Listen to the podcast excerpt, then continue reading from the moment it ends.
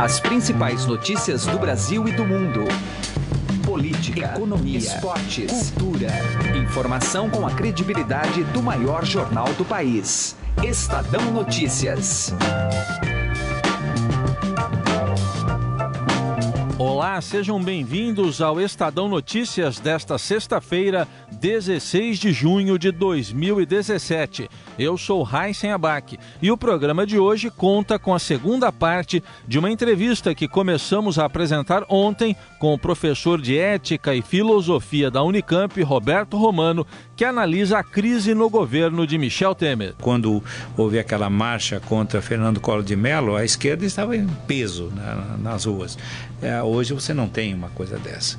Então, é, você tem um desarrazoado geral é, na direita e na esquerda brasileira. Além do papo com o professor Roberto Romano, que você ouve em instantes, o programa também conversa com Cláudio Silveira, da consultoria Quórum Brasil, responsável por uma pesquisa que mostra que a maioria dos brasileiros está com muitas dívidas. O cartão de crédito é o vilão, independente da classe social. Embora ele não seja, nesse momento, a prioridade das pessoas para o pagamento. E você acompanha ainda a análise do professor de Relações Internacionais da FAAP, Marcos Vinícius de Freitas, sobre o segundo turno das eleições parlamentares na França. Nós temos aí duas coisas importantes a pensar nesse cenário eleitoral.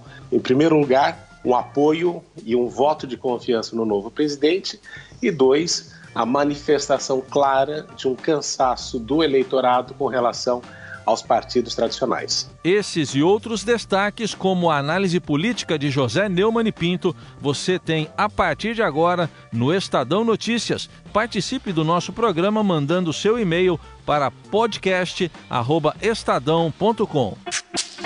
Política.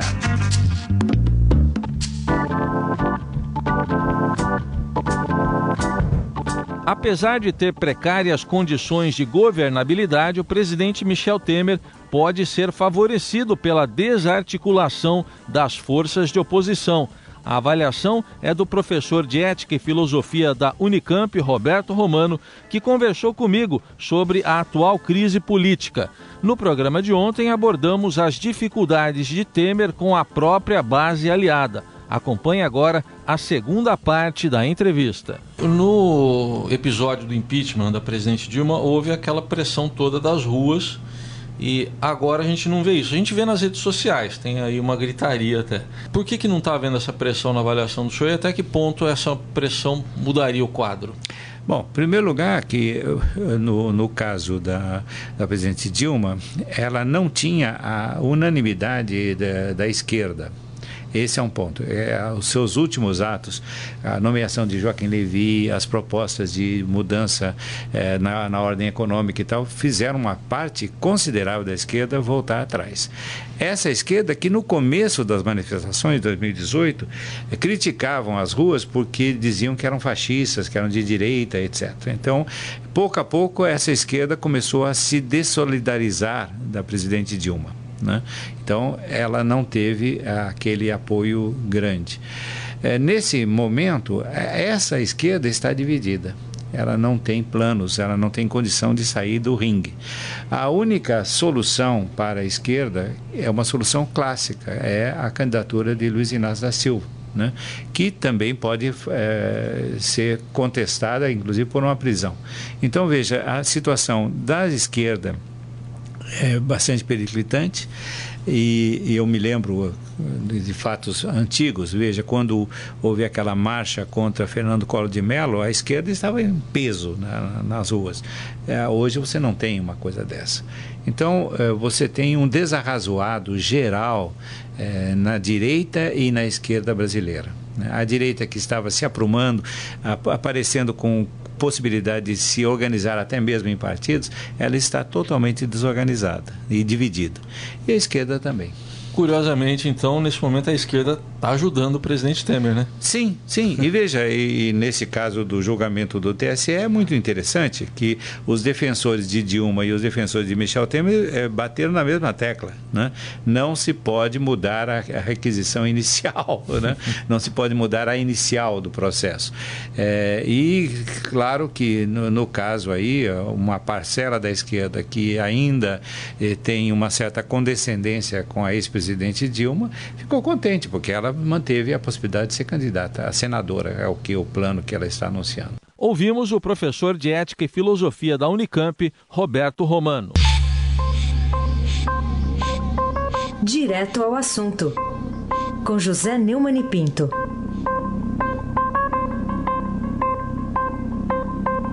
A condenação do deputado federal Paulo Pereira da Silva, Paulinho da Força, pela quarta turma do Tribunal Regional Federal da Terceira Região de São Paulo, seguindo o voto da relatora Consuelo Yoshido, é uma demonstração clara de como é necessária a reforma trabalhista ser aprovada no Brasil. Veja bem, Paulinho foi condenado porque, como presidente da Força Sindical, ele fez contratos com uma fundação, João Donini, é, e essa fundação não tinha capacidade para dar os cursos de preparação para operários de baixa renda e desempregados. Então, imagine o sujeito é, lançar mão de recursos públicos é, usados para financiar cursos para essa massa de 14 milhões de desempregados e falando em nome da classe trabalhadora, praticar esse tipo de delito. A condenação de Paulinho ainda tem possibilidade de ser revista, mas o simples fato de que ele exagerou, digamos assim, na manipulação de verbas públicas destinadas ao trabalhador em proveito próprio, conforme detectou o tribunal, já mostra que o relatório do deputado Rogério Marinho, do PSDB do Rio Grande do Norte, tornando opcional e não mais obrigatório o imposto sindical e reformando as relações antigas e altamente nocivas das velhas leis que regem as relações de trabalho no Brasil é urgente. E sem essa conversa de ficar esperando por vetos do presidente em alguns textos.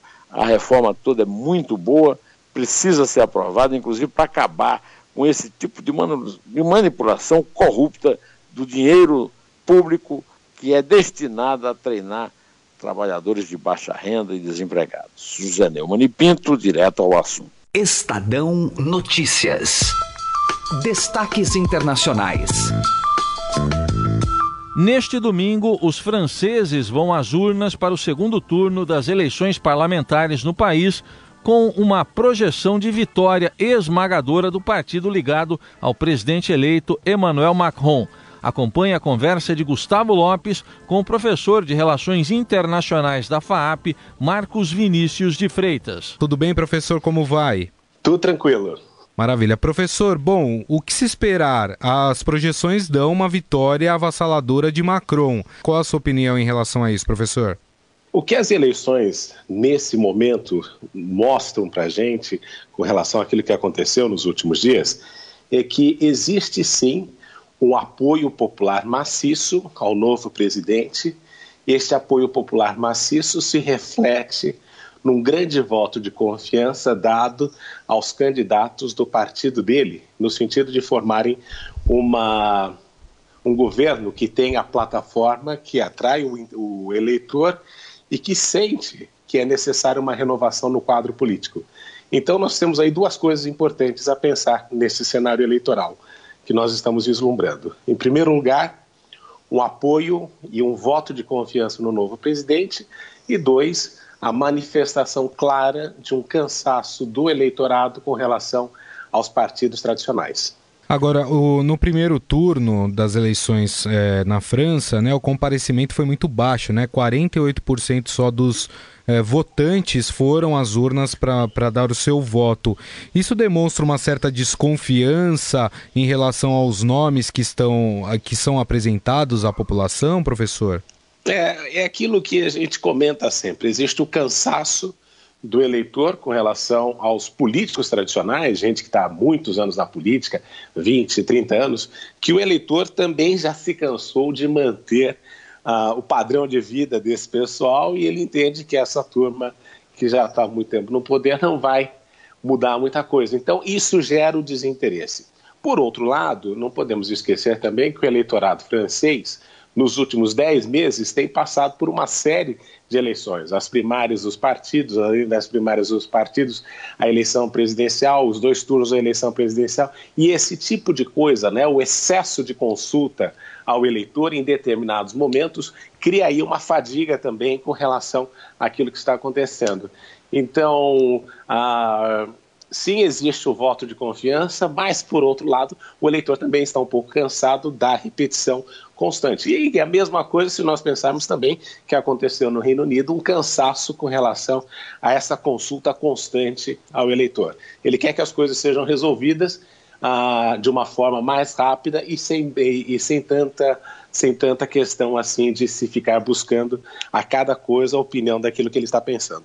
Agora, professor, para a gente encerrar, se de fato for confirmada essa vitória avassaladora do Macron, né, conquistar a maioria das cadeiras, as projeções dão 445 das 577, isso quer dizer que o Macron vai ter vida fácil durante o seu mandato ou parlamentares são muito voláteis, assim como no Brasil? Ele tem aí, com o parlamento e um primeiro-ministro do seu lado, ele tem aí a possibilidade de realizar grandes coisas. Ah, até porque o parlamento, né, como a maior parte ah, do pessoal que será eleito é, é, turma que está começando na política, obviamente que eles terão aí ah, uma tendência a querer ser um pouco mais independentes do governo, mas sabendo que eles dependerão do presidente, que na França tem até alguns poderes imperiais, para que eles sobrevivam. Então, neste né, início de cenário, haverá sim uma lua de mel grande com o parlamento e este voto de confiança é que vai determinar uh, se o Macron soube de fato e saberá de fato honrar o voto e realizar as mudanças que ele prometeu e aí se transformar mais ou menos num estadista, que é aquilo que se espera uh, para, essa, para essa situação, ou se ele simplesmente pode, como aconteceu até mesmo em casos brasileiros, a pessoa ter um grande apoio popular e simplesmente desperdiçar a oportunidade. E é isso que o eleitor francês aí está colocando em xeque. Tá certo, nós conversamos aqui no Estadão com o professor de Relações Internacionais da FAP, Marcos Vinícius de Freitas, que nos falou um pouco aí sobre a expectativa da, do segundo turno das eleições parlamentares na França. Professor, mais uma vez, muito obrigado pela sua atenção com o Estadão. Para mim é sempre um prazer. Estadão Notícias. Economia. Uma pesquisa da Quorum Brasil revela que a maioria dos brasileiros está muito endividada, mas sem descontrole. O CEO da consultoria, Cláudio Silveira, foi entrevistado por Camila Tulinski. Como é que essa pesquisa foi realizada? Qual que é a amostragem que vocês fizeram, hein, Cláudio? Essa foi uma pesquisa com mil brasileiros eh, de todas as regiões. Eh, falamos tanto com homens quanto mulheres, eh, classes sociais, A, B, C e D, todas as faixas. A gente queria saber é, do perfil mesmo geral dos brasileiros, como é que estão essa, como é que está essa situação das finanças, né, Camila?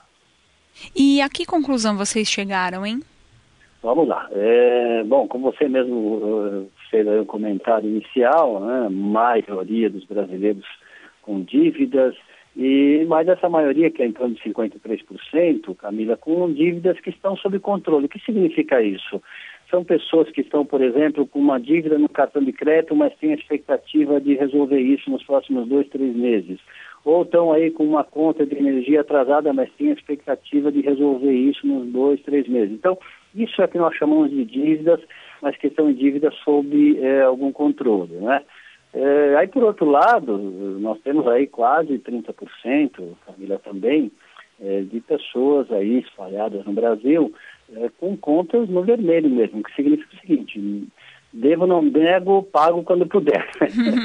e eu posso imaginar que o cartão de crédito seja o grande vilão também dessa conta, não é, Cláudio? Ah, sem dúvida nenhuma. O cartão de crédito é o vilão E, e, ele é um, é um é, ele é um vilão independente da classe social, viu, Camila? Tanto faz, você está falando de classe A, B ou C, é o cartão de crédito, ele de fato ele é o vilão, embora ele não seja nesse momento a prioridade é, das pessoas para o pagamento.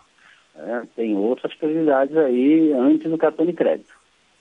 Agora, apesar de tudo isso, da gente ter aí grande parte de famílias ainda endividadas, existe um espaço para otimismo entre essas famílias, pelo que vocês apuraram, Cláudio?